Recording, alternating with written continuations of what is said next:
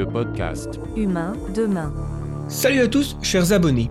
Ici Gaëtan de The Flares et on se retrouve pour la série de podcasts Humain demain en collaboration avec l'AFT, l'Association française transhumaniste. À travers cette série, notre but est d'explorer l'avenir technologique de l'humain. Pour chaque épisode, je vais recevoir des chercheurs, scientifiques, philosophes, politiciens ou encore artistes, ainsi qu'un membre de l'AFT ou un de leurs collaborateurs en tant que co-animateur. Pour le deuxième épisode du podcast Humain demain, nous allons explorer le longévitisme et ses questions philosophiques avec comme invité Bernard Berchi. Il a enseigné la philosophie morale et la bioéthique à la faculté de médecine et au département de philosophie de l'Université de Genève. En Suisse, il a été membre de la Commission fédérale d'éthique pour le génie génétique non humain, CENH, et en France, il fait partie du comité d'éthique de l'INSERM.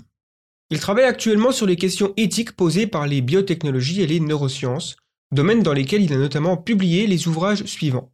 La neuroéthique, publié par la découverte en 2009, La vie artificielle, publié par le CENH en 2009, L'éthique à l'écoute des neurosciences, publié par Les Belles Lettres en 2013, et De l'humain augmenté au post-humain, publié par Vryn en 2019. Virginie Stephen, biologiste de formation, collaboratrice scientifique au sein de HEALS, The Healthy Life Extension Society, va m'accompagner. Alors bonjour Virginie, est-ce que tu pourrais nous dire quelques mots sur l'état de la recherche aujourd'hui sur les processus du vieillissement et comment les traiter? Oui, tout à fait. Les mécanismes du vieillissement ont fait l'objet depuis le milieu du siècle passé de nombreuses études expérimentales au niveau cellulaire et moléculaire. Des progrès notables ont été accomplis dans la compréhension des mécanismes de la sénescence et du vieillissement pathologique, ainsi que dans la mise au point de stratégies de prévention. Parmi toutes les théories proposées, dont la théorie de l'usure, la théorie hormonale, la théorie du contrôle génétique ou la théorie des radicaux libres, pour n'en citer que quelques-unes, il n'existe pas encore de théorie universelle et unique du vieillissement. On retrouve dans l'article Hallmarks of Aging de la revue Cell sont décrites les neuf causes biologiques du vieillissement, dont la dégradation de l'ADN, la longueur des télomères ou l'épigénétique.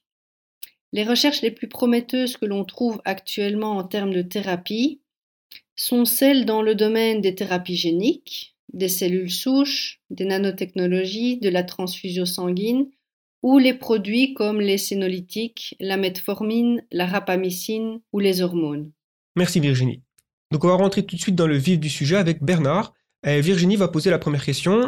Bah c'est parti. Hein donc, selon vous, vivre plus longtemps serait du transhumanisme à partir de combien d'années? Écoutez, euh, bon, effectivement, c'est une question qui est bonne à poser pour plusieurs raisons. La première, c'est parce qu'elle souligne que, dans le fond, l'aspiration à vivre plus longtemps, c'est pas du transhumanisme. L'aspiration à vivre plus longtemps, c'est consubstantiel à l'être humain, semble-t-il en tout cas, puisque euh, bon, on peut, citer des, anciennes légendes. La plus vieille, sans doute, étant celle de Gilgamesh, qui est une recherche d'immortalité parce que Platon, Aristote euh, en parlent. Donc, euh, à partir de quand c'est du transhumanisme, à la limite, c'est pas une question que je trouve euh, fascinante parce que dans le fond, je trouve pas une question fascinante de se demander si c'est du transhumanisme ou si c'en est pas. La question qui m'apparaît la plus intéressante, c'est de savoir est-ce que ça correspond à des aspirations humaines ou non? Et il est vrai que le transhumanisme reprend des aspirations humaines. Alors, euh, parfois en leur mettant le label transhumanisme, mais il y a, je pense d'ailleurs, bon, on en parlera peut-être, mais une certaine ambiguïté chez certains transhumanistes en tout cas, comme Nick Bostrom, entre la question de savoir euh, si on va simplement euh, continuer à faire ce qu'on a encore fait mais en le poussant à la limite, ou donc simplement continuer à ce qu'on pourrait appeler réaliser les aspirations de la nature humaine, ou si on va dépasser les aspirations de la nature humaine en devenant un être différent. Et notamment dans sa lettre d'utopie, il joue toujours sur les deux tableaux. Donc je dirais, bon, actuellement, on pourrait dire, maintenant si je voulais quand même répondre sérieusement à votre question, euh, je pense que si, on considère, ce que font pas mal de gens, que, euh, de biologistes en tout cas, que 120 ans est la limite en gros supérieure à ce que la nature humaine nous permet, on pourrait dire que dépasser 150 ans, c'est du transhumanisme. Donc, les transhumanistes, en général, estiment que nous devrions miser sur l'extension radicale de la durée de vie en bonne santé, car ça pourrait apporter différents bénéfices à nos sociétés, comme par exemple euh, des personnes plus attentives aux conséquences de leurs actes sur le long terme, euh, parce qu'elles sauront qu'elles pourraient vivre longtemps, donc euh, évidemment sur le réchauffement climatique par exemple, ou, ou même sur des questions diplomatiques, etc., ou pourrait rendre les personnes moins portées à la violence ou peut-être globalement rendre les gens plus heureux. Quels arguments voyez-vous pour soutenir ou, au contraire contester ces espoirs? Alors la première chose que j'aimerais dire, c'est qu'il ne faudra pas seulement changer la longévité si on veut obtenir ces bénéfices, parce que malheureusement, l'être humain est soumis à des biais, et un de ces biais, c'est ce qu'on appelle le discounting du, futur lointain, c'est-à-dire qu'on on, pense à court terme, de manière générale. Maintenant, si on était effectivement purement rationnel, effectivement, on peut se dire, plus on a à perdre, plus on va être prudent, donc plus on va vivre longtemps, plus on a à perdre. on a une espérance de vie hein, de plus en plus grande, de plus en plus longue, et donc ça pourrait nous rendre plus sages. Euh, effectivement, je pense que ça marche sur le papier, dans le sens où euh, ça marche pour des êtres qui réfléchissent, qui se comportent tout le temps de manière rationnelle, le plus rationnel possible. Mais euh, l'être humain, en tout cas actuellement, c'est pas le cas, et donc euh, l'augmentation de la rationalité devrait sans doute être visée en même temps que l'augmentation de la longévité. Ben, c'est un peu, disons, on peut faire le parallèle avec l'augmentation de la longévité déjà actuelle. On a gagné 30 ans de vie pendant le XXe siècle, 30 hein, ans d'espérance de vie pendant le XXe siècle. Ça met actuellement euh, sous pression le système des retraites. Alors bon, chaque pays le gère comme il le peut, mais dans le fond, on se rend compte que personne n'a envie de travailler plus longtemps. Donc, d'une certaine manière, alors que ce serait probablement nécessaire, à moins d'agir évidemment sur les autres leviers que sont le niveau des retraites ou mais ça, modifie la situation, ça ne paraît pas nous avoir rendu plus sages, cette augmentation de longévité. Donc encore une fois, je pense que euh, on ne peut pas miser uniquement sur un facteur pour essayer d'améliorer les autres. Je pense qu'il faut essayer de mener ça de front. Verriez-vous des avantages à considérer le vieillissement comme une maladie? Si oui, lesquels? Sinon, pourquoi?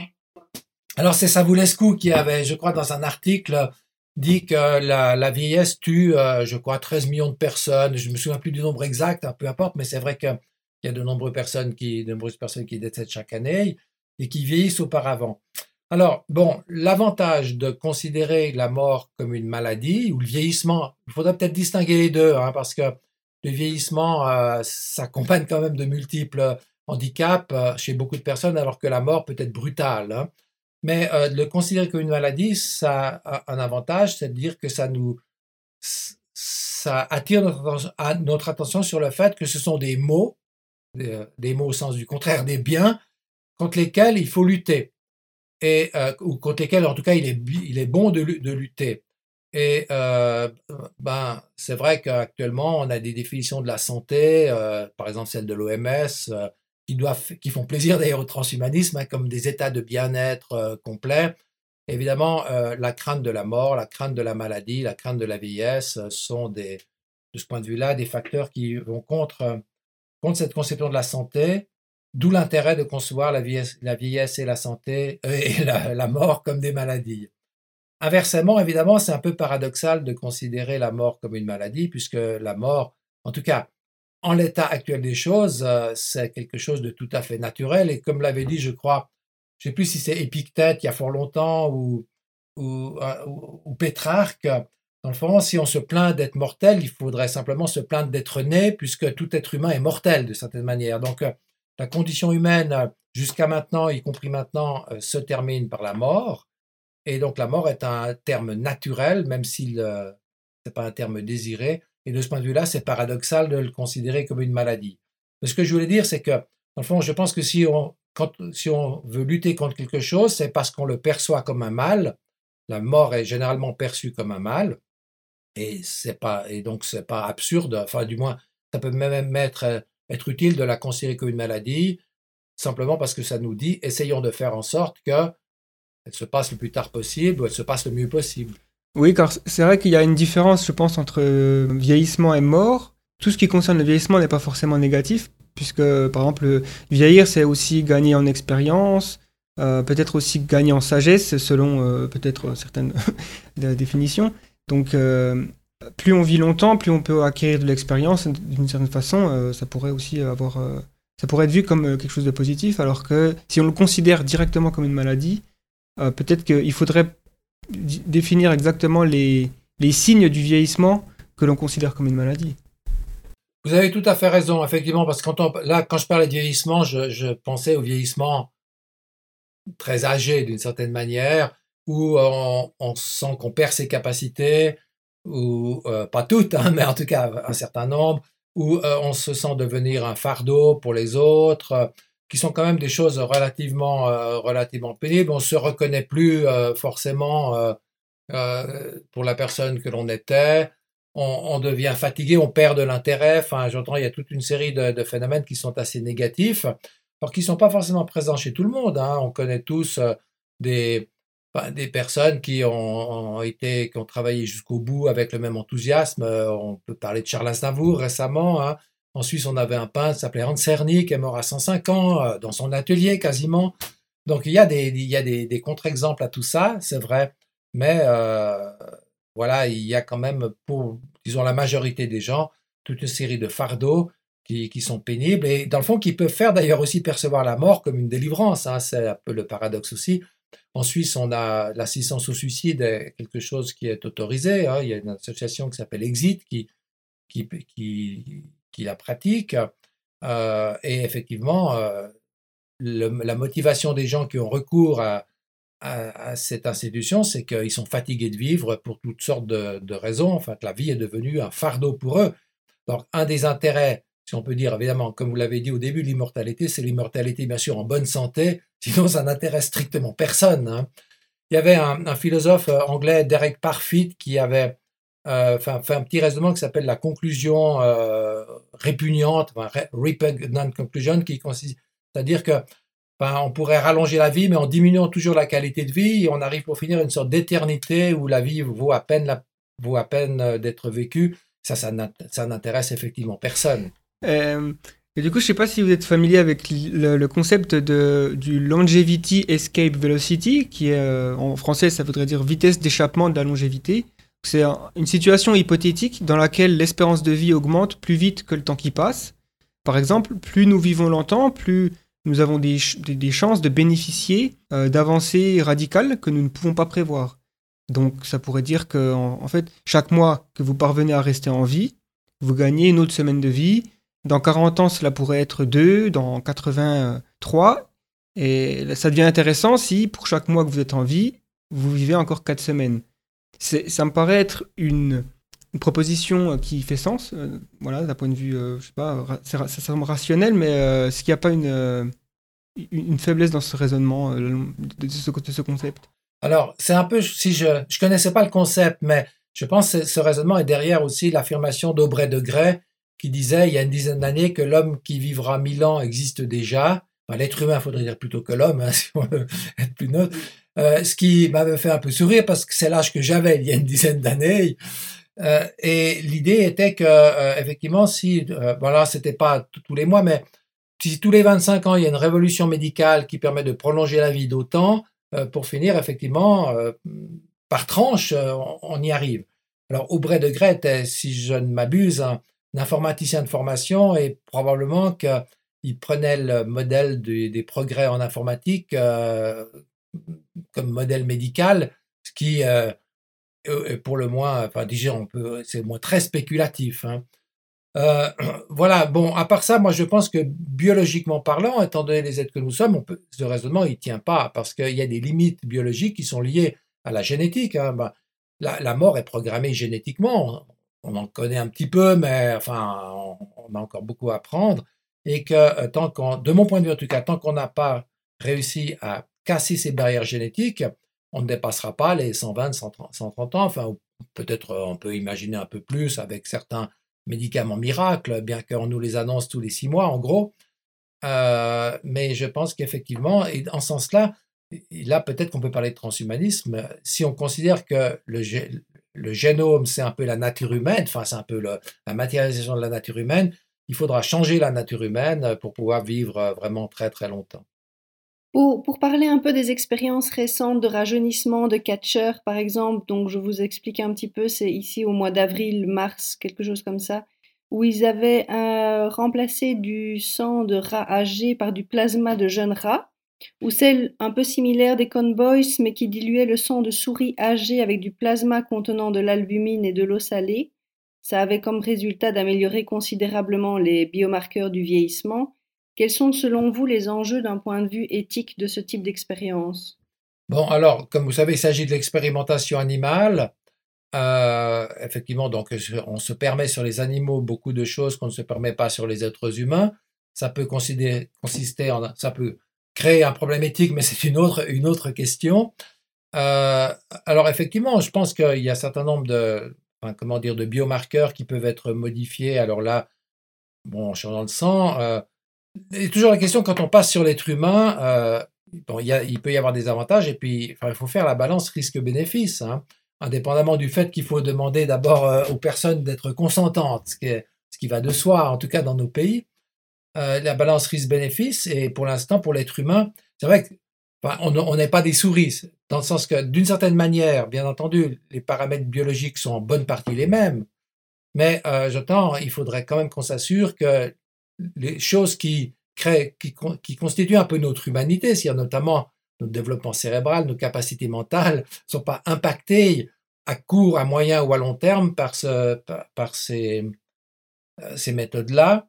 Euh, voilà, donc euh, j'ai pas plus de, de réflexion là-dessus, sauf pour dire, bon, effectivement, c'est des, expériences intéressantes, ça nous va nous permettre en tout cas de mieux comprendre le phénomène du vieillissement, enfin toute série de phénomènes qui peuvent être intéressants à d'autres points de vue, de point de vue médical ou autre. Hein. Vous savez qu'il y a des maladies génétiques dans lesquelles les enfants vieillissent très rapidement. Enfin, il y a, plein, donc ça peut être très utile pour la médecine habituelle.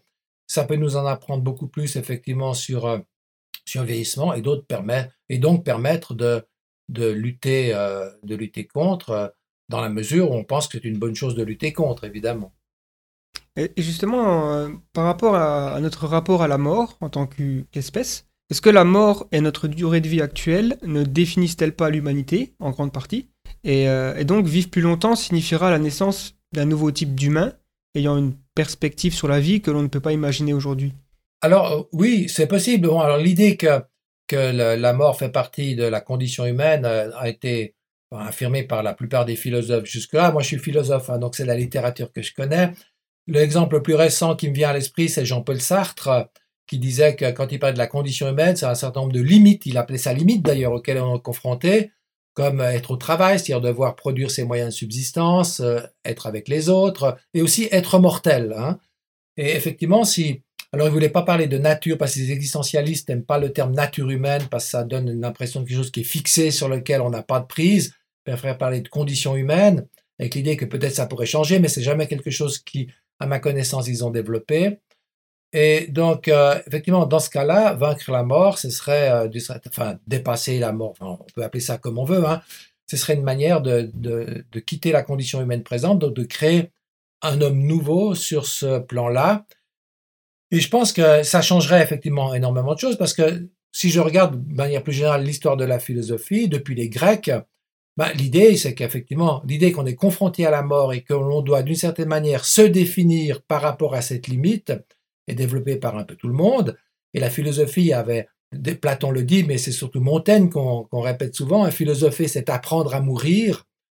Euh, et Montaigne, euh, qui est un auteur délicieux à part ça, mais tonitruc contre ceux qui euh, préfèrent ne pas y penser et se voiler la face, certaine manière, parce qu'ils pensent au contraire qu'il faut affronter l'idée.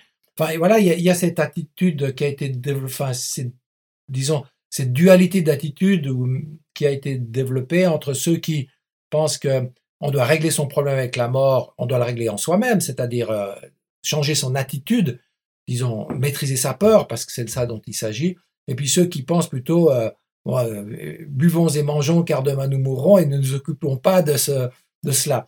Donc notre rapport à la mort a effectivement défini la condition de la nature humaine depuis jusqu'à maintenant, y compris.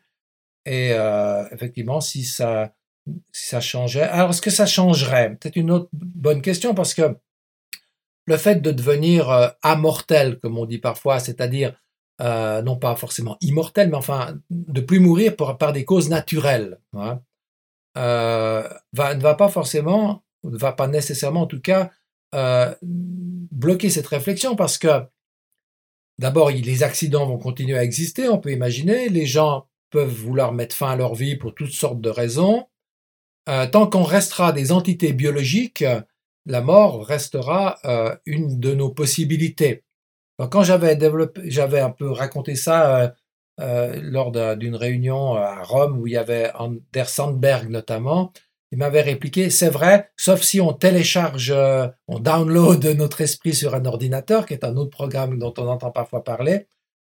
il a raison, sauf que, comme je l'ai fait remarquer, mais il le savait déjà, on, va être, on serait confronté à un autre problème, c'est la duplication de notre identité, puisqu'on pourrait nous, nous copier, nous dupliquer, et qu'effectivement, on aurait de multiples copies de soi-même, tout un peu plus ou moins près, différentes, toutes pas les mêmes, et ce serait une espèce de clonage euh, numérique qui, euh, qui, qui vous créerait probablement des perspectives assez abyssales et des problèmes dont on ne se rend même pas compte. Vous avez dit d'ailleurs dans votre question au début, est-ce qu'en en devenant immortel, est-ce que l'on ne deviendrait pas des êtres tels que, dont on ne pourrait plus dire grand-chose de cette manière? Alors c'est possible, mais si on peut rien en dire, le problème c'est que justement on peut rien en dire. C'est aussi ce que Bostrom soulignait euh, quand il parlait de l'état transhumanisme, où dans le fond toutes nos aspirations actuelles seraient remplies. C'est à la fois quelque chose qu'on peut imaginer et quelque chose qu'on ne peut pas imaginer, puisque ces êtres-là seraient plus nous-mêmes. Donc, euh, comme disait Wittgenstein, un autre philosophe, euh, quand on ne peut euh, pas parler d'un sujet, il faut mieux se taire mm. sur cette question-là. Oui, c'est vrai que ça m'a fait aussi penser, euh, notamment euh, cette question d'immortalité. Si on a vraiment une condition humaine où on ne meurt plus de cause naturelle, est-ce qu'il n'y a pas un risque d'être paralysé presque, de se lever le matin pour aller faire quelque chose? Parce que quand on a un risque de mourir, quand on vit en moyenne 90 ans, c'est une chose, mais quand il y a un risque de mourir et qu'on a l'éternité devant soi, c'est une autre. Donc je me dis, il y a, peut-être un facteur paralysant. C'est bien possible. Alors, ça rejoint ce qu'on disait avant. On ne peut pas changer qu'une chose, que la mortalité. Il faudrait aussi changer la psychologie humaine. Et c'est pas quelque chose, enfin, c'est pas quelque chose qui se dirige comme ça. Il suffit pas d'un claquement de doigts pour, pour pouvoir le faire. Euh, c'est un raisonnement assez intéressant et une petite parenthèse, dans le fond, qu'on retrouve dans les raisonnements actuellement concernant, par exemple, le vaccin pour la Covid-19. Euh, l'idée, c'est que est-ce qu'il ne faudrait pas privilégier les jeunes parce qu'ils ont vécu moins longtemps, donc ils ont plus d'années à perdre que les personnes âgées comme moi, qui ont passé l'essentiel déjà de leur vie et qui ont plus grand-chose à perdre de cette manière. Alors, dans quelle mesure est-ce que psychologiquement ça crée une différence? Sans créer une en tout cas rationnellement, c'est sûr. Mais d'un autre côté, quand on est confronté à la mort, à la fin, qu'on ait, qu'on ait 25 ans ou 85 ans, ça change pas forcément quelque chose parce qu'il s'agit véritablement de l'anéantissement final. Voilà, donc euh, je, je, comprends le raisonnement. Est-ce que ce raisonnement euh, d'une sorte de paralysie possible est une possibilité réelle? Je ne sais pas, franchement, je ne sais pas. Pour les personnes non matérialistes, justement, et celles qui croient en une transcendance, voire font une différenciation entre l'âme et le corps, le transhumanisme poserait-il un problème éthique majeur, car il touchera aux mécanismes structurels du corps qui définissent pour beaucoup le fait d'être humain? Alors, ça va dépendre du type de religion. Hein. Si vous êtes, euh, si vous êtes quelqu'un qui croyait à la, réincarnation, ça vous posera pas de problème, parce que de toute façon, vous êtes déjà immortel. C'est juste votre corps qui, qui change. Et en l'état actuel des choses, mieux vaut changer de corps tous les 50 ou 60 ans que de garder le même indéfiniment. Euh, peut-être aussi, on finirait par se lasser de sa propre apparence. Voilà. Mais bon, à part ça, il y a d'autres conceptions religieuses. Alors, bon, ces conceptions religieuses, pour la plupart, à part certaines formes de bouddhisme et de, de, euh, religion chinoise, shintoïsme ou autre, on est déjà immortel. Hein et on a une âme immortelle. Simplement, bon, ben, ce sera ailleurs, ou enfin, il y aura différentes modalités. Euh, le corps peut jouer ou ne pas jouer de rôle. Même vous prenez un auteur comme Platon dans notre tradition, bah, qui avait une espèce de théorie de la métempsychose, de la réincarnation. Le corps était pas très important, c'était même le tombeau de l'âme, donc de cette manière, euh, si on pouvait vivre sans, ce serait mieux. Par contre, pour les catholiques, effectivement, l'incarnation joue un rôle absolument fondamental. Et euh, mais ce qui est fondamental, c'est d'être incarné c'est d'être un composé d'âme et de corps. Et dans le fond, ils n'ont jamais eu d'objection, me semble-t-il, au fait que, que l'on puisse vivre très très longtemps dans le même corps. Il me semble que leur objection, euh, parce qu'ils en ont des objections, euh, mais même je pense que ça les, ça, les rend, enfin, ça crée une espèce de réaction euh, émotionnelle très forte chez eux et ils sont contre, ça c'est sûr. Mais je pense que c'est plutôt parce que dans l'idée que on fait preuve de démesure en voulant vivre si longtemps que ça et qu'on veut jouer à Dieu d'une certaine manière, qui devrait être seul à tirer les à tirer les ficelles de la vie et de la mort. C'est pour la raison aussi, c'est la raison pour laquelle aussi ils sont contre le suicide d'une certaine manière. Non, évidemment, bon, moi je suis pas théologien, mais on pourrait leur répondre que si on, acquiert la capacité par nos capacités naturelles données par Dieu de vivre mille ans, il ne devrait pas y avoir d'objection puisqu'on ne ferait qu'usage de nos capacités naturelles. Mais enfin bon, je ne vais pas répondre à leur place. il faudrait, leur poser la question. Mais la plupart du temps, parce que des, gens que je connais en tout cas, euh, c'est l'idée qu'on veut, on veut, dans le fond, d'une certaine manière, dépasser une nature humaine qui nous est donnée par Dieu. Mais encore une fois, comme je viens de dire, c'est une objection assez ambiguë, puisque, dans le fond, si on utilise nos facultés naturelles pour y parvenir, on n'aura rien trahi du tout d'une certaine manière. Et vous pensez qu'il y a souvent une distinction entre, enfin, une, en tout cas, que la majorité des transhumanismes n'ont pas justement cette approche euh, qu'ont les croyants ou pas forcément? Bon, alors, euh, écoutez, c'est difficile de dire parce que dans le fond, des transhumanistes, j'en ai lu quelques-uns, j'en connais quelques-uns, mais je ne peux pas dire que je les connais tous loin de là. Et dans le fond, c'est ces questions d'âme et de corps, j'ai pas entendu souvent traiter par eux. Je pense que la plupart sont matérialistes au sens physique, c'est-à-dire que notre esprit, c'est notre cerveau, etc. Enfin, c'est mon avis aussi, je veux dire. Euh, donc euh, voilà, et donc c'est pas pour rien. Enfin, s'ils travaillent sur l'immortalité du corps, c'est parce qu'ils croient pas dans l'autre. Parce que sinon, si on croyait dans l'autre, d'une certaine manière, euh, c'est pas vraiment un problème important. C'est vrai que en, réfléchissant juste, vous avez, parlé de réincarnation dans la tradition donc hindouiste. On pourrait y voir un, petit problème si jamais euh, on est euh, composé d'une de, société d'immortels, si les êtres humains en général sont immortels, la roue de la réincarnation semble s'arrêter, puisque le but de le. Enfin, j'imagine, c'est l'idée de, se réincarner pour s'améliorer, ou donc euh, il, pourrait, il pourrait y avoir un petit problème de, dans le rouage. Tout à fait. Bon, alors chez certains, on peut se réincarner même chez les animaux. Hein. là, il y a différentes versions. et effectivement, la réincarnation est déterminé, enfin, d'autant que je connais ça vaguement, hein, par le karma, notamment par euh, le fardeau qu'on a apporté à se libérer. Et si on se réincarne plus, euh, euh, effectivement, mais si on vit très très longtemps, effectivement, ça pourrait poser un problème. mais ça pourrait poser un problème à différents niveaux parce qu'on peut imaginer, ben, même, même, imaginez que vous viviez 300 ans, vous prenez votre retraite à quel âge, à quel âge euh, vous avez la capacité de faire des enfants pendant combien de temps, vous êtes marié avec une personne pendant combien de temps? on se plaint parfois actuellement du fait que beaucoup de, couples divorcent, ce n'était pas le cas avant. Alors, il y a la pression sociale qui joue un rôle, mais il y a aussi le fait que la durée moyenne des mariages jusqu'au XVIIIe siècle était de 10 ans, parce qu'un des conjoints mourait tout simplement. Donc, euh, il y a plein de choses qui seraient fort, il n'y a pas que la question du karma qui serait, qu'il faudrait repenser, mais véritablement énormément de, pratiques euh, sociales et, personnelles. Oui, c'est vrai que les questions euh, sociétales sur l'augmentation radicale de la durée de vie, c'est des questions fascinantes. Et je ne sais pas s'il y a énormément de gens qui ont vraiment travaillé sur le sujet. Un des arguments, une des objections, je crois que c'est Mark Crooks qui en avait une fois parlé, une des objections qu'il y avait à l'augmentation de la longévité, c'est le fait que euh, ben, on pourrait plus faire d'enfants puisqu'il n'y aurait plus personne à remplacer. Et là, une des réponses est de dire que, mais effectivement, plus les gens vivent bien et longtemps, moins ils font d'enfants. Donc, euh, le problème euh, pourrait euh, s'arrêter de lui-même. Mais c'est difficile, de, c'est difficile comme ça de, de, faire des plans parce qu'on peut imaginer, même si on vit tous quasi éternellement et qu'on fait tous deux enfants, de toute manière, ça va doubler la population régulièrement. Alors évidemment, Certains, on pourrait penser faire de la conquête spatiale, c'est encore un autre chapitre. Euh, anecdote et véridique, le Vatican, pendant euh, jusque dans les années, je crois, 80, avait un bureau pour la conquête spatiale parce qu'ils s'étaient rendu compte que, évidemment, comme ils sont contre le contrôle des naissances, c'est qu'ils s'étaient quand même rendu compte, ce ne sont pas des, sont pas des manches, hein, ils s'étaient rendu compte que la population augmentait de manière très importante.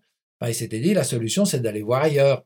Ils ont fermé le bureau depuis. Il faut croire que les résultats n'étaient pas, pas fantastiques, mais c'est une question à laquelle, euh, euh, effectivement, on, serait confronté. Et on est déjà confronté d'une certaine manière. Mais puisqu'on a gagné 30 ans, un peu moins si on tient compte de la diminution de la mortalité infantile, on se rend compte que ben, ça crée des problèmes, certes, peut-être pas loin d'être insoluble.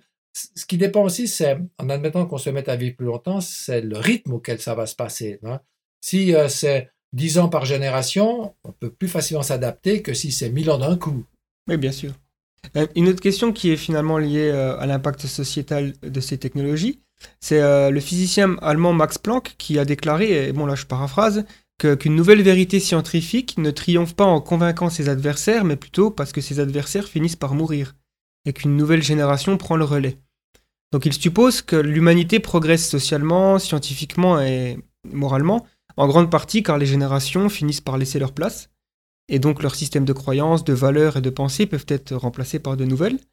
Euh, déjà, est-ce que, est que vous pensez qu'il y a du vrai dans cette proposition? Et si oui, peut-on craindre que si les humains vivent deux ou trois fois plus longtemps, nous aurons plus de mal à passer le relais? Et, donc euh, quelles conséquences peut-on anticiper sur la cohabitation et la succession des générations Oui, alors bon, euh, Planck a sans doute raison pour certaines questions. En tout cas, dans le domaine scientifique, c'est vrai qu'il y a des gens qui s'accrochent euh, mordicus à leur propre théorie. Ben, quand et si leur théorie, dans le fond, ne, passe pas à l'épreuve des faits, eh ben, évidemment, ça elle disparaît à leur mort.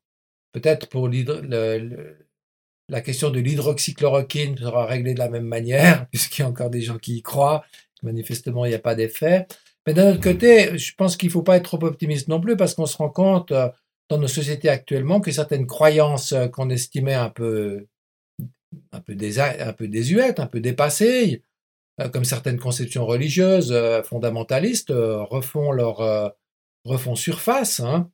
Euh, alors bon, c'est particulièrement euh, ah. visible avec, euh, avec, l'islam actuellement, mais parce qu'il y a le retour du voile qui avait complètement disparu, notamment d'Afrique du Nord. Et alors voilà, c'est un problème un, peu différent. Mais ce que je veux dire par là, c'est que on n'est jamais. Moi, je suis pas sûr qu'il y ait comme ça eu, enfin, qu'on puisse compter sur un progrès quasiment automatique et que justement dans ces questions de conception un peu métaphysique où véritablement la signification de la vie est en jeu, euh, je ne suis pas sûr qu'on en change si facilement, euh, qu'il n'y ait, pas, ait pas des retours. Donc euh, ce serait bien si Planck avait raison, mais bon voilà. Alors, vous parlez, la deuxième chose, c'était la question de la coexistence des générations.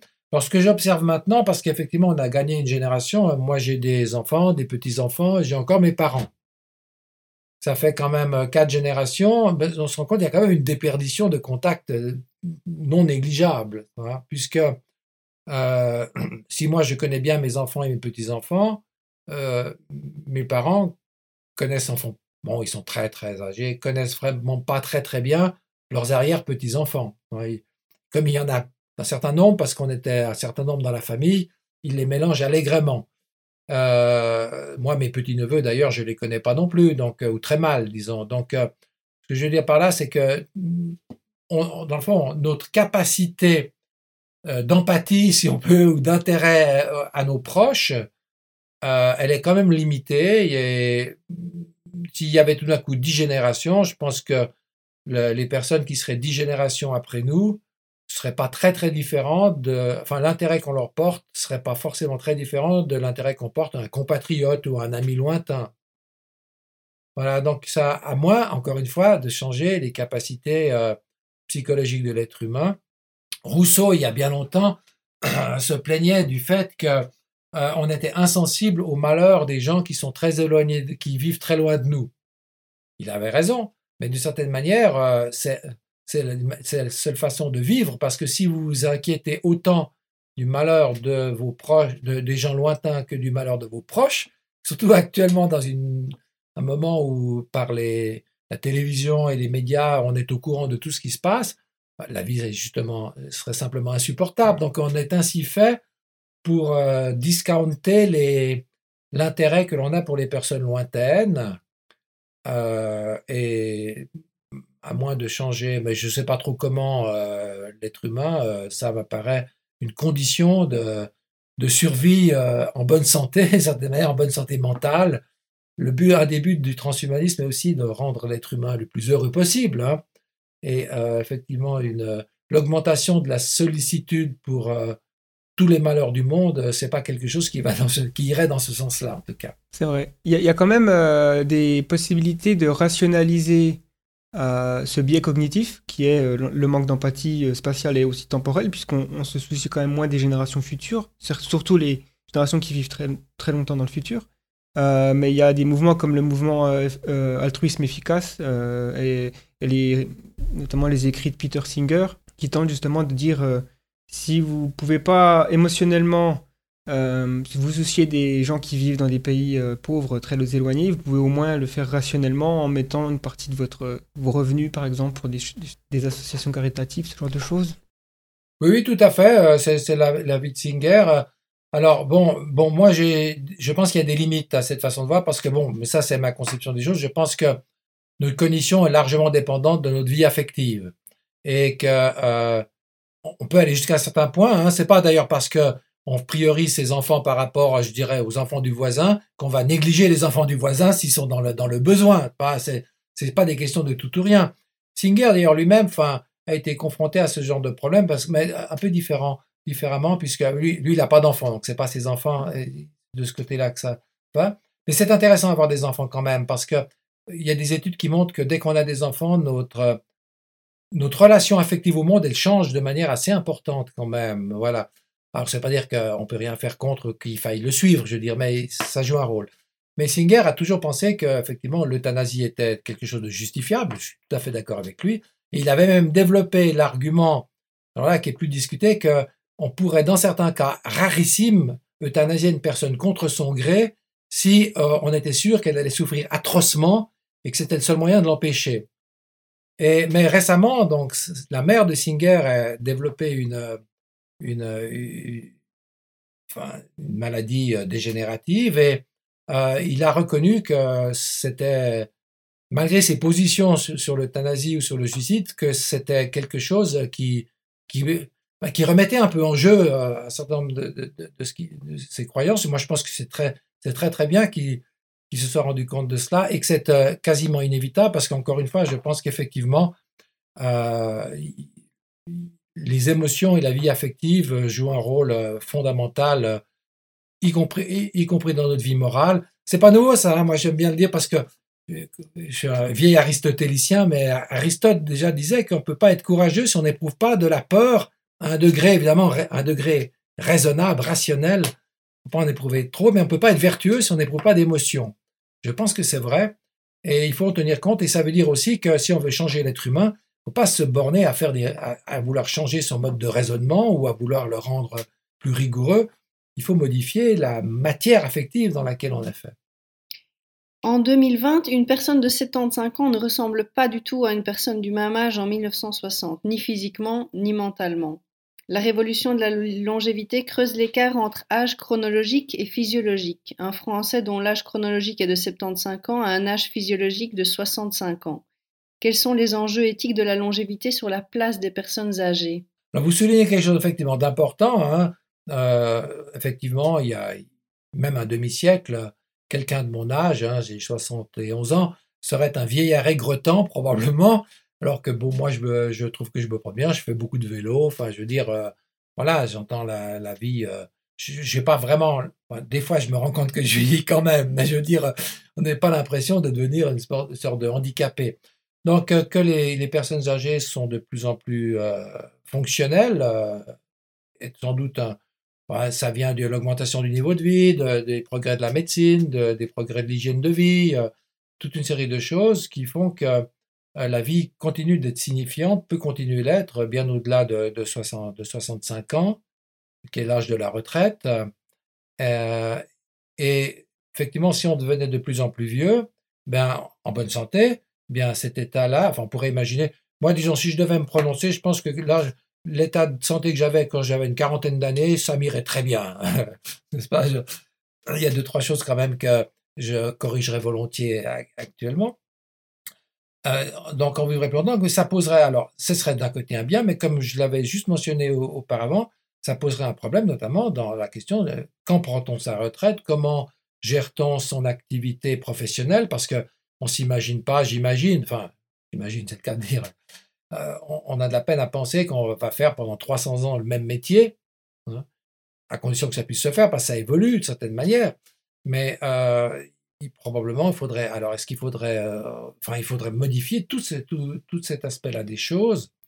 Et là, encore une fois, je pense que si ça se passe petit à petit, bah, bah on a de très bonnes capacités d'adaptation. Si ça se passe brutalement, je ne sais pas trop comment on gère ça. Ça pourrait créer des, ruptures sociales euh, évidemment, qui, pourraient être assez délétères. actuellement, on se dit il y a, y a un actif pour 4, 3, 2 euh, non, il y a, il y a 4, 3, 2 actifs pour un retraité, ça c'est en train de changer. Si tout d'un coup euh, on vivait beaucoup plus longtemps, ben, ce serait juste euh, impossible à gérer tout ça. En tout cas, brutalement. Oui, c'est sûr que j'avais déjà entendu parler de certains concepts qui pourraient être appliqués, par exemple des rotations, où on pourrait prendre des, périodes de retraite de quelques années ou même décennies et repartir au travail. Mais ça, ça voudrait dire quand même de toujours rester plus ou moins. Euh, il faut toujours rester éduqué, puisque finalement euh, les choses évoluent très vite aussi. Euh, donc en un siècle, on se voit bien que si quelqu'un qui est né en 1900, il a un monde totalement différent en, en 1999. Et donc il pourrait aussi y avoir, par rapport à cette question de, la relation avec les personnes âgées, une fracture générationnelle encore plus grande vis-à-vis des technologies qui évoluent beaucoup. Et donc, moi, je sais que mes grands-parents, je les ai un petit peu introduits au, numérique. Alors, euh, mon grand-père est très à l'aise, on fait des, des, Skype souvent et tout ça, mais euh, ma grand-mère, par contre, elle, elle, a énormément de choses qu'elle ne comprend pas. Et donc, on pourrait imaginer que ça pourrait exacerber encore plus cette, espèce de fracture euh, générationnelle. Oui, je pense, mais ça souligne ce que, ce ce je viens de dire. Je pense, c'est que c'est pas uniquement une question cognitive, il y a une question, alors j'ai dit affective, mais des questions de motivation.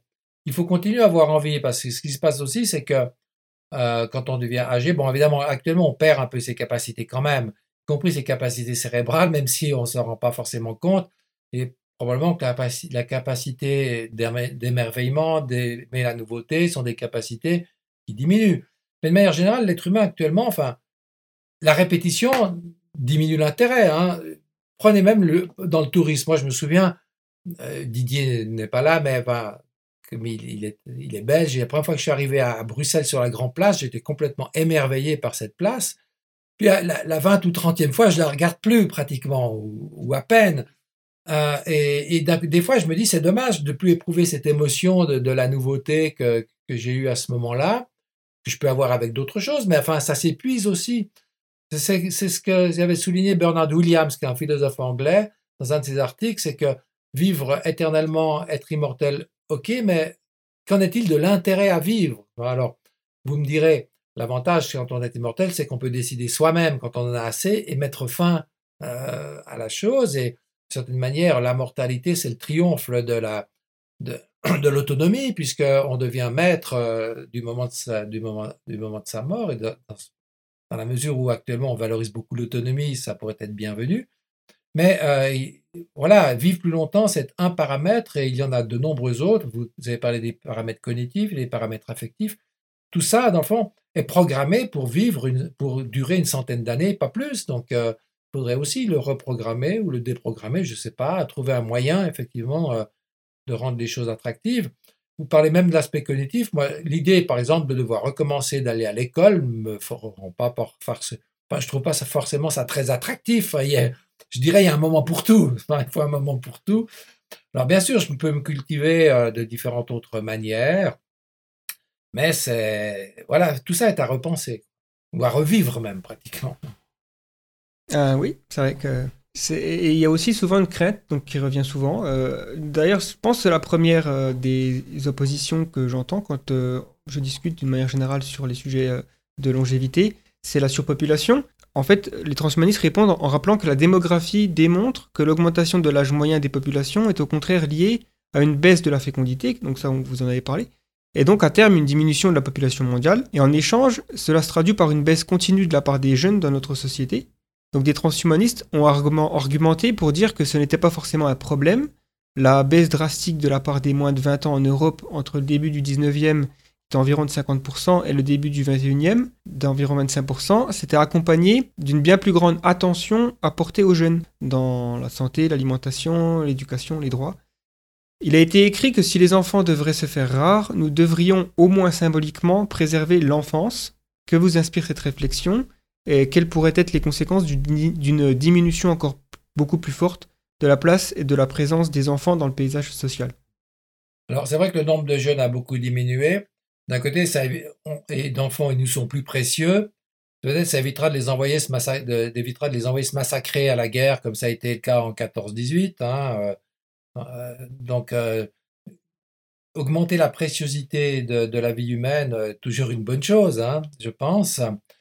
Bon, par ailleurs, c'est vrai que je pense que le raisonnement de, de transhumanistes disant que la, natalité va diminuer probablement correct. Mais d'un autre côté, si vous prenez euh, tout le, le, domaine de la procréation médicalement assistée et que vous posez la question à des médecins qui en sont spécialistes, ils vous diront tous que les gens, les couples veulent avoir des enfants à eux, des enfants donc euh, qui, qui, viennent de leur propre gène, et ils sont capables de faire euh, énormément de choses pour ça, afin de, suivre des traitements lourds, d'aller à l'étranger, de dépenser beaucoup d'argent. Euh, parce qu'en bon, en France, beaucoup de choses sont couvertes par la sécurité sociale, mais dans beaucoup d'autres pays, dans le mien, tout ça, est, les gens payent de leur poche, c'est pas couvert par la, par la sécurité sociale. Donc, euh, il y a un désir d'enfant chez les enfants, chez les parents, qui est extrêmement important. Euh, Platon et Aristote l'avaient déjà souligné de manière assez amusante en disant que c'est notre façon de devenir immortel. Nous nous rendons immortels par nos enfants. Platon ajoutait que le philosophe se rend immortel par sa pensée. Pour lui, ça a marché. bon, pour beaucoup d'autres, c'est quand même plus difficile. Hein. Euh, donc, euh, il y a cette, cette tradition, notamment dans les pays anglo-saxons, d'appeler son, son fils par le même prénom que le père. Il y a même eu des présidents des États-Unis, euh, euh des George Bush euh, senior et junior. Donc, il y a toute une espèce de, filiation, de, entre guillemets, immortalité qui passe par les enfants. Et je pense que cette, ah, pour, dans, encore une fois, ça souligne le fondement affectif des, des, comportements humains, ce désir d'enfant, il, est toujours présent. même si on n'en désire plus que deux ou plus qu'un, on en désire quand même. Euh, on a plus d'en faire six ou sept euh, parce que c'est une injonction divine ou parce qu'on a besoin de garantir notre retraite, hein, ou pour toutes sortes de, bonnes ou de mauvaises raisons, qui sont d'ailleurs pas toutes, euh, souvent pas très altruistes. Hein. On dit toujours il faut faire ça pour les enfants, mais quand c'est pour sa retraite, c'est pas tout à fait pour, ses enfants. Bon, on n'avait pas vraiment le choix hein, à certaines époques. Et donc, euh, ce désir va continuer, et donc l'augmentation de la population devrait quand même euh, se faire. Alors, évidemment, on peut se dire aussi que si plus on est nombreux, peut-être que ça, a aussi un effet sur notre façon de voir les choses, et qu'on va peut-être changer de, conception. Mais en tout cas, pour l'instant, si on regarde en 1850, on était quoi, un, milliard, je crois, à peu près d'habitants. On en on approche 7, 8, euh, on nous dit 10. Pour l'instant, ça ralentit un peu, mais ce qu'on appelait la transition démographique, elle s'effectue quand même de manière extrêmement lente. Et il y a des auteurs qui pensent qu'elle s'effectuera trop tard. Hein. Parce qu'on on peut penser que le réchauffement climatique, bah, de manière un peu provocative, j'ai tendance à dire qu'il y a trois paramètres qui, qui font que notre poids euh, sur, le monde actuel est, devenu trop important. Il y a trois intempérances, dit, ou trois incontinences. Il y a l'incontinence de la consommation qu'on observe chez nous. Il y a l'incontinence génésique, c'est faire trop d'enfants. Et il y a l'incontinence euh, de, justice parce qu'on est trop égalitaire.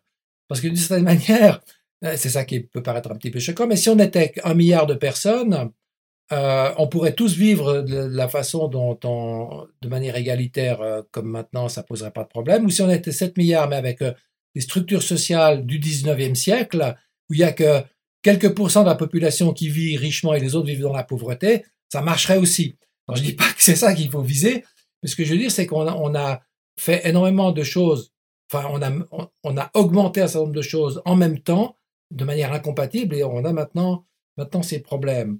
Et euh, la question donc de l'augmentation de la population dont, il était question, euh, effectivement, c'est un problème parce que on a quand même, je pense, parce que on a quand même de la peine à freiner euh, suffisamment la courbe et assez vite pour éviter les difficultés dans lesquelles nous allons nous trouver. Nous nous trouvons déjà d'ailleurs. Une source de controverse relative au projet du transhumanisme est la question de la justice sociale. Beaucoup craignent que la possibilité d'améliorer de façon radicale les capacités humaines et donc la longévité ne creuse un fossé entre ceux qui feront usage de ces nouvelles technologies et ceux qui ne voudront pas le faire ou ne pourront pas faute de moyens, amplifiant, amplifiant ainsi les inégalités socio-économiques existantes. Selon certains, ce danger justifierait que l'on interdise, au nom de l'égalité des chances, l'accès à de telles interventions, un peu à la façon dont le dopage est banni des sports de compétition. Quel est votre avis ou réflexion à ce sujet? Ben Écoutez, cette question, dans était juste un peu dans le prolongement de la précédente, puisqu'effectivement, l'égalité est quelque chose qui nous est cher, et que, euh, évidemment, nous, on ne pense pas dans nos démocraties qu'il y a trop d'égalité. Donc, il faut au contraire arriver à réaliser suffisamment d'égalité. Et la question peut se poser s'il n'y a pas assez d'égalité, égalité des chances, hein, essentiellement, restons-en à celle-ci, parce que pas souvent d'égalité, mais on oublie, il faudrait quand même chaque fois préciser de quoi. Mais l'égalité des chances, qui joue un rôle fondamental dans, nos démocraties, est quelque chose euh, qu'on veut conserver. Alors, qu'est-ce qui se passe quand il y a une nouveauté technologique qui risque de mettre à mal cette égalité? C'est pas la première fois qu'on observe quelque chose de ce genre-là. Beaucoup d'innovations technologiques ont ou, technologies d'innovation tout court ont été au début réservées à l'élite au sens de des gens suffisamment riches pour pouvoir se le payer. C'était le cas des lunettes. Les lunettes, euh, si vous étiez myope au XIIe siècle ou XIVe siècle, bah, il y avait très très peu de gens qui pouvaient disposer de lunettes. Hein. Euh, c'était le cas de la pénicilline euh, qui a été réservée pour, l'armée. Alors c'était d'autres considérations. Hein. Et en général, ce dont on se rend compte, c'est qu'effectivement, bon, si véritablement l'innovation est intéressante, eh bien, elle se généralise. Hein, elle se généralise. Et pourquoi se généralise-t-elle? Parce que, notamment, bon, les gens la désirent et d'autre part, bah, dans des systèmes démocratiques, les démocraties libérales euh, que nous connaissons, eh bien, euh, lors d'élections ou autres, on met au pouvoir des gens euh, qui s'engagent à rendre ces, ces nouveaux dispositifs euh, bah, disponibles pour tout le monde, de certaine manière. Donc je pense que l'argument disant qu'il faut interdire ce qui n'est pas accessible à tout le monde est une mauvaise manière de voir les choses. Il faut au contraire œuvrer en sorte que ce soit disponible pour tous. Et ça, c'est une question de volonté politique. Alors, je dis pas Bon, peut-être qu'il y aura des limites. Peut-être, euh, hein, on se rend compte actuellement, il y a des, exemple, des traitements extrêmement chers euh, qui commencent à, poser des questions. Et effectivement, euh, on peut se demander s'il faut les mettre à disposition. Les gens qui ont extrêmement beaucoup d'argent, ils trouveront toujours les moyens de se l'offrir d'une manière ou d'une autre. Mais ça, c'est pas une question de justice, on est bien d'accord. Mais dans la mesure où on pose une question de justice et d'équité, je pense que si c'est réellement, réellement positif, il faut le rendre disponible à tous. C'est ça la, bonne réponse. Donc si un jour on a moyen, par une thérapie génique, admettons, d'augmenter de, manière importante euh, la, longévité, ben, la, bonne réponse est, c'est qu'on le rend disponible à tous. Étant bien entendu que tout le monde n'est pas obligé d'y recourir. Euh, il y a probablement des gens qui ont des conceptions de la vie euh, dans lesquelles c'est pas vraiment un bien de vivre plus longtemps. on peut imaginer ces choses-là ça pose toujours le problème délicat de leurs enfants. Hein, parce qu'effectivement, si vous avez une conception de la vie pour vous qui fait que vous ne voulez pas recourir à certains outils technologiques, c'est pas euh, évident. Euh, évidemment, vous l'imposez à vos enfants, il n'est pas évident qu'ils auraient le, même avis. Ça peut poser des problèmes, ça en pose déjà maintenant. Hein. Pour prendre quelque chose qui est un peu anecdotique, on sait que euh, les véganes sont un peu plus petits que les gens qui mangent de la viande. Hein. Donc les enfants des véganes seront plus petits que les enfants des, carnivores. Or, il y a aussi des études qui montrent que la grandeur est corrélée à la réussite ou à la facilité sociale. Hein. Bon, là, je ne pense pas que ça se pose un problème réel parce que ce n'est pas des, grandes différences, mais j'entends on peut, ce, type de problème pourrait se, se, reposer, effectivement. Il y a aussi le fait que, d'une manière générale, euh, souvent, quand il y a une nouvelle technologie très chère que seules les élites, entre guillemets, les, les personnes les plus riches peuvent s'offrir, c'est souvent quand ça marche pas. C'est souvent les premiers prototypes. Par exemple, dans les années 80, les premiers téléphones portables étaient horribles, ils étaient pas pratiques du tout. Et c'est aujourd'hui que le téléphone portable est accessible, euh, même dans les pays les plus pauvres, euh, qu'il est, euh, fonctionne très bien, qu'il est pas cher et il est pratique. Oui, je pense. Pour les dispositifs technologiques, c'est le cas. Pour la pénicilline, c'est un peu différent parce que c'est une molécule, hein, donc on la trouve, on la trouve pas. Mais il est vrai que plus quelque chose est à disposition, plus il y a de perfectionnements qui, qui, sont, qui sont apportés. Bon, je suis pas sûr que l'usage qu'on fasse actuellement des téléphones portables soit forcément quelque chose d'absolument désirable, mais bon, c'est un une autre question, parce qu'effectivement, bah, comme toujours, on parle de, de technologie euh, à usage duel, hein, alors on parle évidemment des bombes, euh, des choses, enfin des bombes, plutôt on parle de, de ce qui peut servir à, produire des bombes, mais pratiquement toute nouvelle euh, technologie a, des usages duels, c'est-à-dire des avantages et des inconvénients.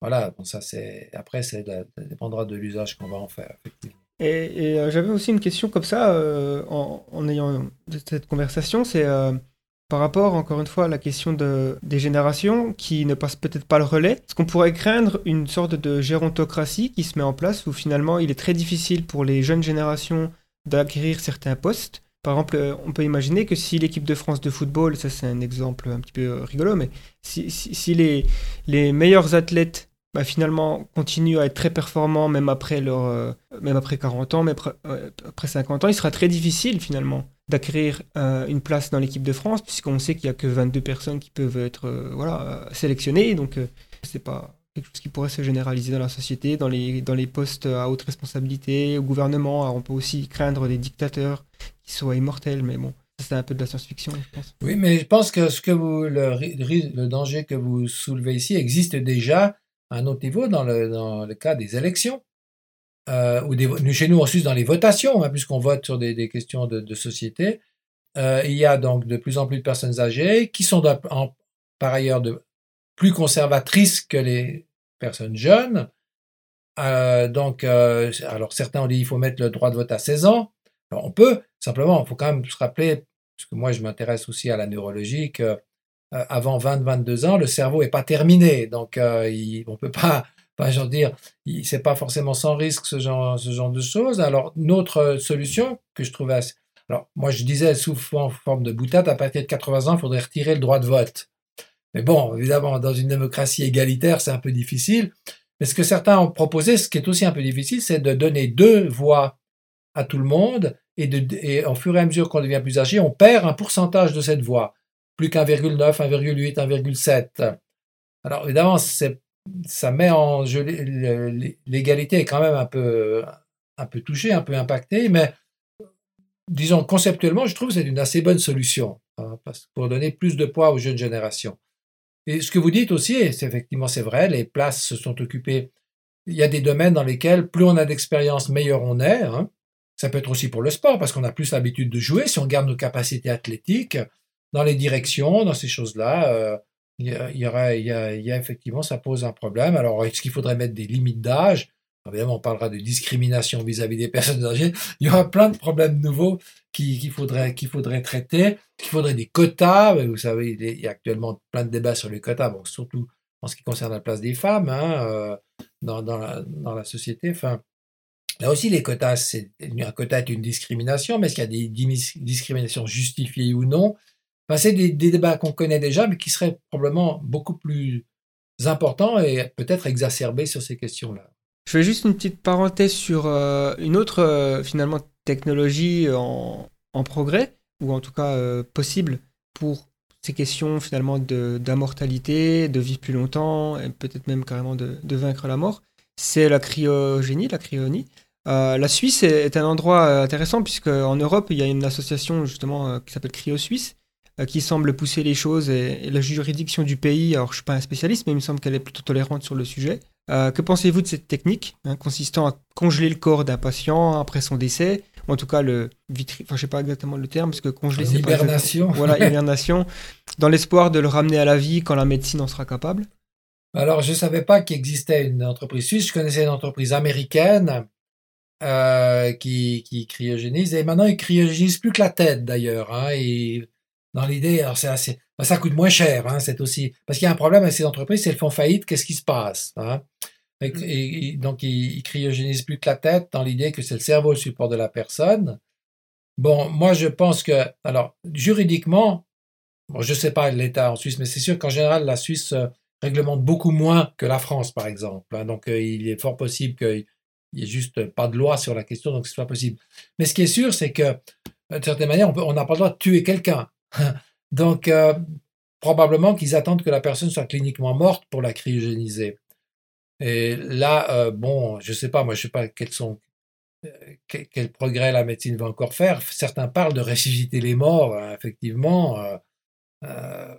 personnellement, j'attends, je suis assez sceptique dans la mesure où j'ai l'impression que la mort, c'est quand même un certain nombre de processus quasiment destructifs et irréversibles. Mais enfin bon, on ne sait pas.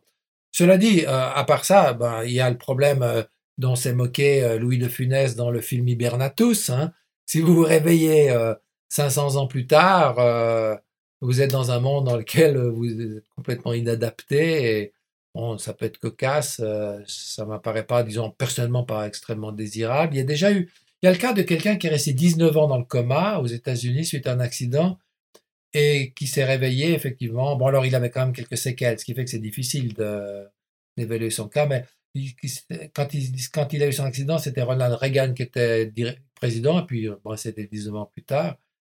Et euh, pas eu beaucoup de détails, mais la chose que j'ai vue, c'est que ça avait en tout cas euh, nécessité euh, une réadaptation euh, non, non négligeable. Euh, effectivement, bon, encore, c'est 19 ans. Il y avait probablement des gens qui étaient autour de lui, c'est des gens qu'il avait connus, même s'il ne les reconnaissait pas forcément. Si il se passe plusieurs siècles, je ne sais pas, on peut, on peut imaginer tout d'un coup, je sais pas, vous avez Platon qui se réveille de nos jours, qu'est-ce qu'il penserait de tout ce qui se passe?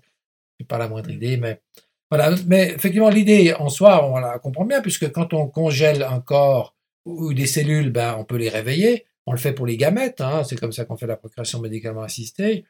On pourrait le faire pour un organisme. Qu'est-ce qui, en sortirait au niveau cognitif et affectif? Parce que c'est quand même ça qui nous intéresse, à nous, pour nous autres êtres humains.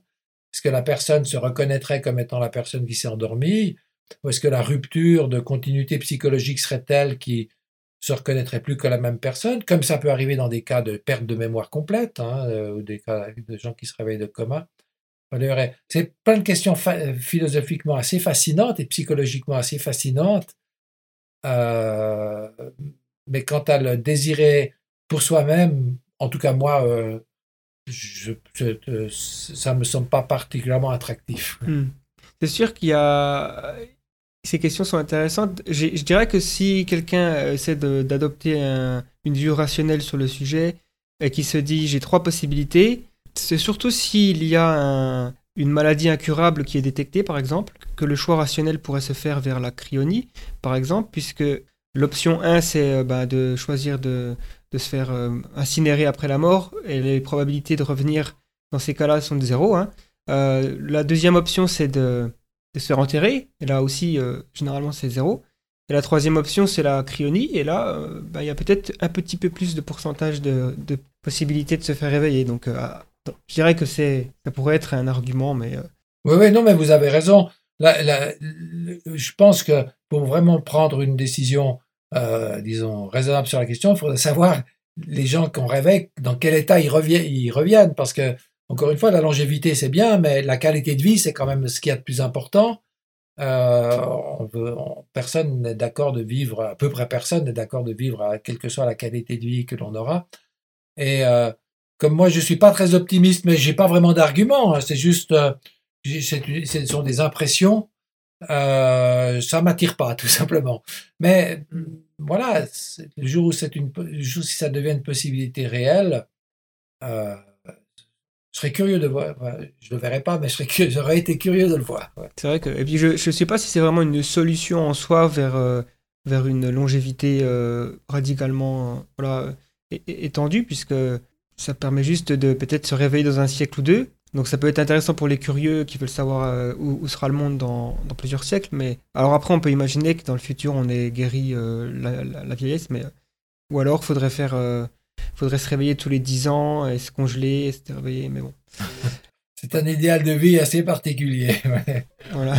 non, mais la difficulté, c'est que, bon, actuellement, on soigne beaucoup mieux certains cancers que, que même il y a 10-15 ans, par exemple, les, les, les, cancers de la peau. Donc, on pourrait dire, il y a 10-15 ans, on aurait mieux fait de se faire congeler, mais si on se fait congeler une fois qu'on est mort, parce que c'est un peu ça, il ne s'agit pas simplement de soigner le cancer, il s'agit simplement de ressusciter la personne. Hein. Et si on se fait congeler avant sa mort, alors je ne sais pas juridiquement ce que ça donnerait. Euh, ben ça dépendra si on arrive à nous réveiller ou pas par la suite. Hein, Puis si c'est juste avec notre tête, il faut voir aussi comment. oui, alors si c'est juste avec la tête, il faut trouver des, faut pouvoir faire de la greffe, euh, la greffe de corps. Hein, euh. c'est toujours la, question de savoir si on greffe un, cerveau, est-ce qu'on greffe un cerveau à un corps ou est-ce qu'on greffe un corps à un cerveau? Dans quel sens est-ce que ça va? C'est évident que là, ça demanderait encore d'autres possibilités, c'est sûr. Vous êtes membre d'un organe de conseil de la REACH, en français Association pour une recherche et une innovation responsable dans l'édition du génome. Pensez-vous que des personnes de cette association pourraient faire progresser les recherches de thérapie génique pour la longévité? Ou au contraire, y a-t-il un risque de frein? Oh, je pense pas que je pense pas que ça va dans un sens ou dans l'autre, dans la mesure où il y a des gens qui vont qui, sont plutôt disons pour et d'autres qui sont plutôt contre.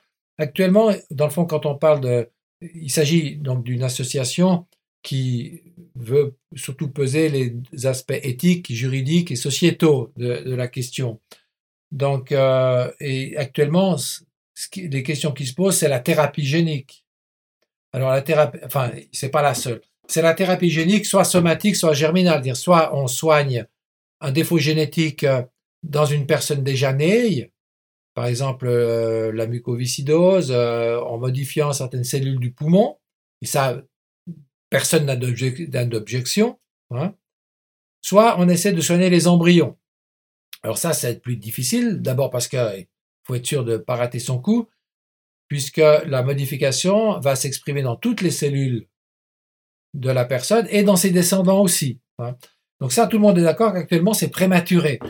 Alors, il y a des gens qui pensent qu'il faudrait même arrêter la recherche, ceux qui sont contre par, euh, par définition, mais la plupart, il y a quand même un, certain consensus sur le fait qu'il faut continuer la recherche, mais évidemment, il ne faut pas passer aux applications humaines, comme ça a déjà d'ailleurs été fait en Chine, euh, sur deux filles, trois, semble-t-il maintenant, avec un, résultat quand même pas, pas catastrophique pour l'instant, mais pas génial non plus. Hein. Il y a d'autres questions qui se posent, alors pas pour la longévité, mais la question de, savoir pour l'environnement. Est-ce qu'il faut essayer d'éradiquer des moustiques pour soigner la, pour éviter la malaria, enfin des choses qu'on appelle le gene drive, le forçage génétique, qui sont des techniques apparentées. Mais pour la longévité, dans le fond, il y a quelques études. Hein. on a produit des souris Mathusalem qui euh, vivaient plus longtemps. Il y a l'idée, on, travaille un peu sur les télomères, euh, puisqu'on sait qu'ils se raccourcissent euh, chaque division de cellules on essaie d'identifier des gènes euh, qui sont liés au vieillissement de l'organisme. Là, euh, j'ai jamais, en tout cas dans les discussions qu'on a eues, jamais eu, entendu d'objection de principe et d'objection contre la recherche. Euh, donc je pense qu'il ne faut pas s'attendre à des freins, ni forcément au fait qu'on va le booster. dans le fond, c'est plutôt une réflexion sur ce qui se fait maintenant et ce qui va se faire dans un futur proche.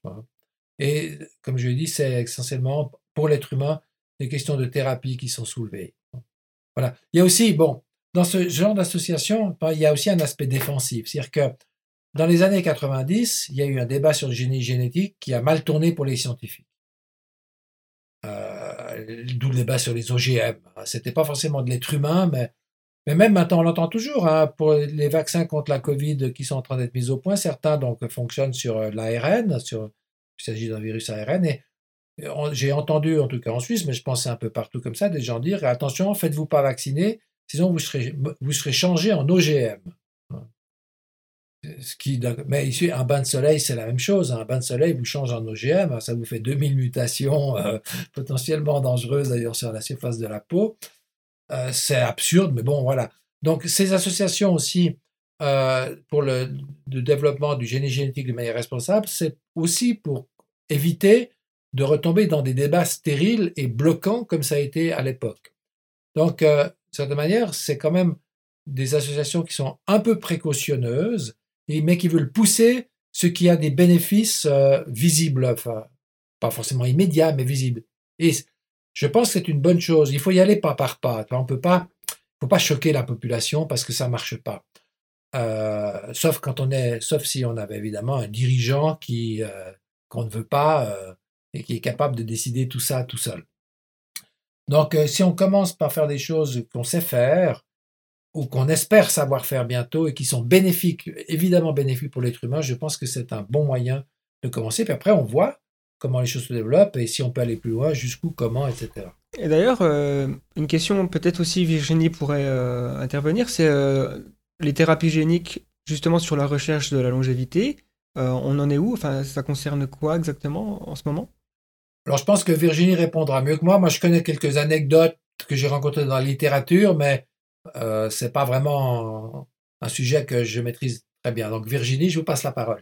Oui, là, on en a encore sur les souris, mais avec euh, CRISPR-Cas9, il y a pas mal de possibilités d'intégrer des nouveaux gènes, euh, en tout cas pour exprimer des protéines qui peuvent améliorer la longévité. Donc, il y a pas mal de protéines dont je passerai les noms parce que c'est souvent très voilà, c'est des noms qui, n'ont pas de sens en, termes en soi, mais au vu de, des différentes possibilités, que ce soit hormonales ou des choses comme ça, on peut exprimer plus de protéines qui vont vers, en tout cas, une amélioration de la longévité, soit sous-exprimées, soit surexprimées selon ce qu'on a observé euh, dans... Mais c'est encore au niveau des souris pour l'instant. On n'en est pas encore euh, à l'humain.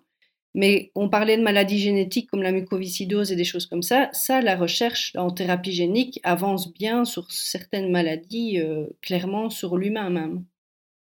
Euh, tout à fait, et surtout pour les maladies monogéniques, hein, qui, qui, ne mettent en jeu qu'un gène ou, deux. Ça, je pense que là, on va pouvoir obtenir des résultats. Pour la souris, effectivement, pour la longévité, alors évidemment, sur la souris, on peut se permettre d'expérimenter tant qu'on veut. On les sacrifie, les souris, à la fin de l'expérience. C'est pas grave s'il y a beaucoup de ratés. Pour l'être humain, c'est une autre histoire. Et c'est vrai qu'actuellement, CRISPR-Cas9, euh, enfin, c'est un progrès gigantesque dans la précision, etc. Mais il y a plein d'effets quand même euh, hors, cible. Hein. Parfois, on, tape des, gènes euh, à côté. Même des effets sur le site, sur la cible elle-même, ne sont pas toujours bien maîtrisés. Parce que pour chaque gène, il y a des variants, euh, il y en a énormément de variants pour chaque gène et on ne sait pas toujours quels sont les gènes, les variants qui sont bénéfiques et ceux qui sont délétères. Donc il y a plein, il y a beaucoup de choses qu'on ignore encore là et pour lesquelles on a besoin de beaucoup de recherches, encore de pas mal de recherches pour euh, progresser. D'autant que bon, quand quelqu'un est atteint d'une maladie mortelle, on accepte de prendre des risques. Si un enfant a la mucoviscidose ou maladie de Huntington, ben même si on fait courir un risque relativement important à la personne, ben, on est assez tous d'accord que le rapport risque-bénéfice vaut, le coup. Par contre, pour des, euh, pour des, des, caractéristiques comme vivre un peu plus longtemps, etc., là, on ne veut pas prendre trop de risques non plus. Donc là aussi, euh, les précautions doivent être euh, beaucoup plus importantes. Donc, je pense que la difficulté avec la longévité, si on prend ça globalement, évidemment, on peut, comme vous l'avez dit, on peut cibler sur des protéines qui, qui ont un rôle. Mais si on veut véritablement modifier la longévité, ce sera multigénique, il y aura beaucoup, beaucoup de gènes et il faudra pouvoir les modifier euh, sans doute euh, de manière sûre. Et là, bon, tout le monde est d'accord qu'on n'y est pas encore. Mais... Oui, surtout qu'ici on parle de génétique, mais on vient beaucoup avec l'approche épigénétique qui complexifie encore plus la donne. Donc ça, ça, devient quelque chose de, vraiment complexe de savoir quel gène est épicé, comment ça se passe au niveau des protéines, est-ce qu'il y a encore des, modifications après, comment c'est surexprimé, sous-exprimé. Donc on ne peut pas juste cibler un gène, c'est pas souvent aussi simple que ça. Tout à fait. Tout à fait. Je travaille aussi avec des oncologues, des génétistes qui font de la génétique. Et bon, alors ils ont identifié un nombre plus, d'une centaine de gènes de susceptibilité à des cancers, mais souvent en se disant, mais alors voilà, il y a telle variant, telle variant, telle variant, c'est celui-là, on sait qu'il est délétère, puis il y en a plein, c'est des variants de, de signification euh, non connue. Donc, euh, euh, donc c'est voilà, quand on veut modifier, enfin, encore une fois, quand quelqu'un a un cancer, on veut bien prendre des risques, parce que effectivement, la vie est en question, mais quand on voudra modifier des choses plus, plus normales, si on peut dire, euh, ça demandera effectivement euh, une approche quand même euh, beaucoup plus, on peut dire prudente, précautionneuse, etc., mais enfin beaucoup plus responsable en tout cas. Très bien, très bien. Bah, je pense une Peut-être une question pour un petit peu résumer et, euh, entrer petit à petit vers une conclusion, je dirais. Euh, quelle serait votre objection la plus grande contre la longévité ou l'augmentation de la, durée de vie euh, en bonne santé? La deuxième phase de cette question, quel, est l'avantage qui vous semble être le plus important, alors, objection, j'ai pas d'objection de principe ou fondamentale. Je pense qu'il faut simplement insister sur le fait qu'il faut que ce soit graduel ce serait bien que ce soit graduel pour qu'on ait le temps de, nous adapter. Et d'autant que ça demandera des adaptations non seulement sociétales, mais aussi psychologiques. Et ça, ça ne se change pas du jour au lendemain. Ça peut même être très réfractaire. Il faudra voir. je, ne sais pas très bien quels sont les obstacles qu'on rencontrera, mais je pense que effectivement, le fait d'y aller pas à pas, comme souvent, c'est le bon moyen d'y arriver. L'avantage principal, bah, moi je dirais l'avantage principal, c'est que les gens, dans le fond, pourront décider eux-mêmes quand ils en auront assez. Euh, parce que euh, c'est souvent, effectivement, la, mort est, vue comme un mal, parce que bah, c'est de l'anéantissement, parce qu'il y a différentes choses, et parce que, fond, viscéralement, on en a peur, puisqu'on est des êtres qui sont faits pour euh, survivre. Hein. Si nos ancêtres n'avaient pas eu peur de mourir, on ne serait pas là, ils auraient disparu. Évidemment, donc on est câblé sur cette peur-là. Mais par ailleurs aussi, euh, on rencontre sur les personnes très âgées, il y a de la lassitude, alors qui peut être due à des, évidemment à des handicaps physiques ou autres, mais il y a peut-être la lassitude du fait qu'au bout d'un moment, on a fait le tour de la question. Est-ce qu'il faudrait, est-ce qu'on pourrait remettre le programme à zéro? Je ne sais pas. Est-ce que ce serait, est-ce que ce serait judicieux? Est-ce qu'on serait encore la même personne? On peut discuter beaucoup de, manière sans fin un peu sur ces questions-là. Mais euh, disons, je dirais personnellement, c'est de, ça permettrait de prendre encore plus euh, en main sa, propre destinée. Et ça, ça me paraît un avantage euh, que je trouve euh, appréciable. Très bien. Et du coup, je, pose aussi la question à Virginie. Est-ce que tu as une, objection finalement? Alors, je sais que ça peut-être un peu, un, peu biaisé, mais est aussi un avantage? Je dirais l'avantage principal selon toi de, de, travailler sur ces sujets et, d'essayer d'augmenter la durée de vie de l'être humain en bonne santé et peut-être aussi l'objection L'avantage, c'est que plus on cherche à augmenter la longévité, plus on a de connaissances aussi sur les mécanismes de vieillissement, donc d'augmenter la qualité de vie. Moi, je pense que c'est surtout ça qui est important, pas tellement en quantité d'années, mais vraiment de pouvoir améliorer les années qu'on a déjà à l'heure actuelle en vraiment de bonne qualité, de pouvoir mieux comprendre les, les différents mécanismes de vieillissement.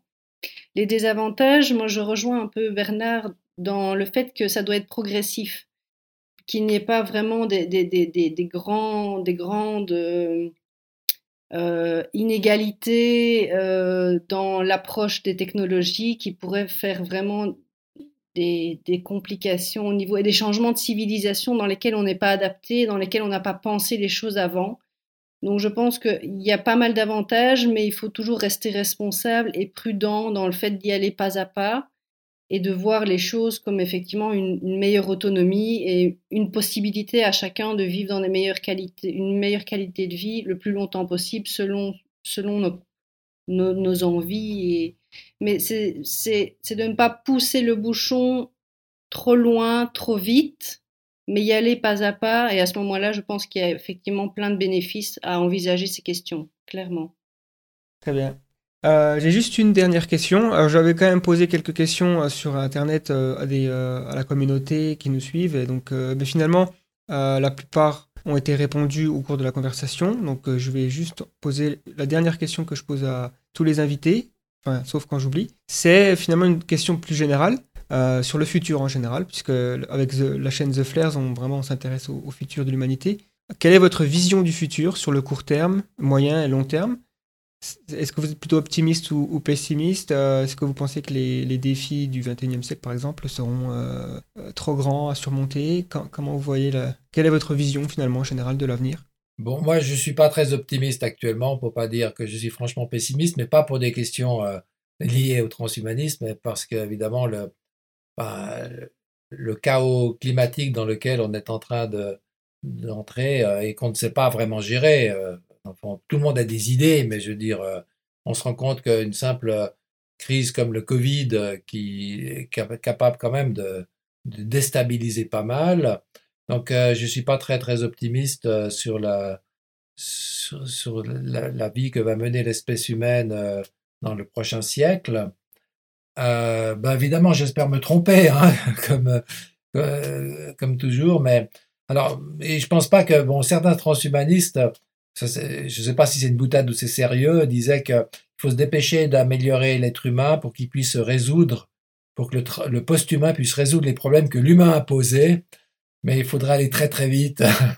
et je pense que, disons, dans mon avis, le problème que l'on a, qui se dresse devant nous, qu'on a réglé, c'est cette question de, de changement climatique. Et de toute urgence, et si on veut repartir ensuite sur de bonnes bases, il faudra trouver une solution. Très bien, ça marche. Merci. Euh, je pense que, alors, je ne sais pas si Virginie a d'autres euh, questions. Moi, ce que j'ai pas d'autres questions, mais je compléterai aussi sur le fait que quand on parle de, de, technologie et de personnes plus euh, œuvrées dans le domaine de l'écologie, je trouve qu'il faudrait plus de faire de pont entre les, entre les, les disciplines parce que je, sens qu'il y a un clivage qui se fait de plus en plus et je trouve qu'il y a beaucoup de réponses dans, dans, le fait de, de, joindre les disciplines de plus en plus et de ne pas être euh, soit l'un, soit l'autre. Enfin voilà, ça c'est un peu mon avis. Euh. je suis tout à fait d'accord avec, avec Virginie, je vais le dire, parce qu'effectivement, euh, dans l'approche écologique, certains sont plutôt sceptiques, voire n'aiment pas du tout la technologie moi, je pense que la technologie, alors, est une partie du problème hein, mais c'est aussi une partie de la solution et qu'il faut se, il faut s'interdire aucune, euh, aucun moyen que l'on pourrait avoir pour euh, modifier euh, la situation. même des moyens héroïques, certains ont pensé des, des manières de captation du carbone, etc. Enfin, toutes ces choses-là, il faut, il faut qu'on puisse en discuter. Il faut qu'on puisse les envisager comme étant possibles, y compris je me fais souvent mal voir, mais y compris les OGM, il est fort probable que si on se refuse la capacité de modifier les plantes, notamment euh, pour pouvoir se nourrir mieux, dans des situations climatiques plus difficiles, on va se créer de gros problèmes. Et je vois pas de raison pour lesquelles on exclurait une technologie a priori, alors qu'elle peut nous aider. Donc, si jamais euh, les, gens qui nous écoutent veulent en savoir plus sur vous, Bernard, euh, où c'est qu'on peut avoir des infos? Quels sont les ouvrages que vous recommandez? Alors bon, j'ai une page sur Internet, euh, j'ai pas l'adresse en tête, mais bon, il suffit de taper mon nom, j'imagine. Sinon, bon, j'ai sorti un bouquin euh, sur le transhumanisme euh, il y a bah, il y a une année et demie maintenant, juste avant le Covid. C'était peut-être pas le, meilleur le meilleur moment, qui s'appelle De l'humain augmenté au post-humain, et ça a été publié chez Vrin à Paris. Voilà, disons, je développe un peu plus sur l'humain augmenté que sur le transhumanisme, et un peu euh, des idées que j'ai là-dessus. Certaines, on, en a parlé aujourd'hui, d'autres non. Il y a beaucoup d'autres questions à soulever. Très bien, bah, je mettrai le lien dans la description. Et Virginie, pareil, c'est qu'on peut en savoir plus sur euh, ce que tu fais, et si les gens veulent poser des questions. Euh, moi, je suis collaboratrice scientifique dans une ASBL qui s'appelle HEALS, donc H-E-A-L-E-S, donc c'est www.heals.org. Et donc là, il y a pas mal, il y a une newsletter qu'on publie tous les mois et pas mal d'infos sur les événements. Euh, voilà. Très bien, mais merci encore pour cette, cette conversation, c'était très intéressant.